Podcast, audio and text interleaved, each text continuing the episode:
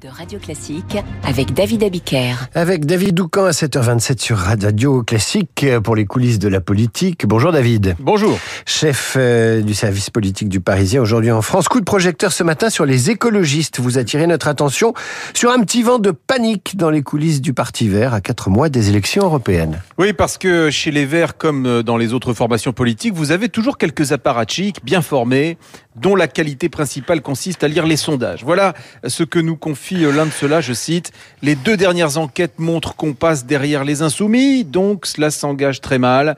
Surtout que ces élections sont traditionnellement, David, favorables aux écologistes. Europe Écologie Les Verts avait obtenu 13,48% des suffrages il y a 5 ans. Aujourd'hui, les sondages lui donnent moitié moins. Opinionway dit 6%, IFOP 7%, en chute de 2 points sur un mois. Il y a donc le feu au lac et le doute s'installe. Un cadre du parti se lâche d'ailleurs auprès de nous. La campagne des écolos, personne n'en pense du bien, à part Marine Tondelier, c'est la leader du parti.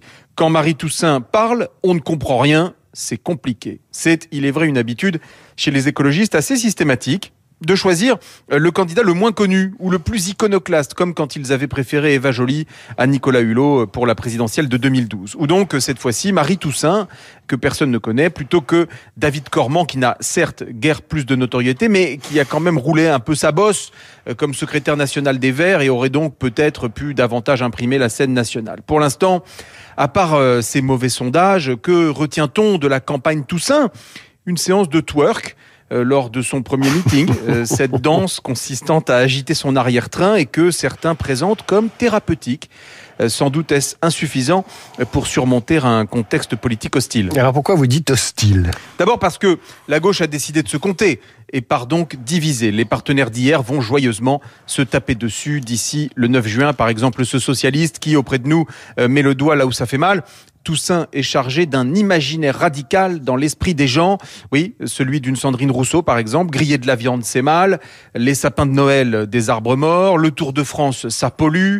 Euh, piloter un avion n'a plus sa place dans les rêves des enfants. J'en passe et des meilleurs. Mais sans oublier les black blocs aux grandes bassines ou les jets de soupe certes symbolique, mais tout de même pénible, euh, sur les plus grandes œuvres de nos musées. Tout en n'ayant aucun effet observable sur le climat, cette radicalité, qui effraie plus qu'elle ne rassemble, fait office de carburant pour les adversaires de l'écologie. La liste la moins verte, celle du Rassemblement national, caracole en tête des sondages. Les écologistes risquent bien d'être victimes d'eux-mêmes. Euh, c'est ce qu'on appelle un effet boomerang. Les écologistes euh, victimes de l'ère du temps aussi. Merci David. Tout de suite la météo.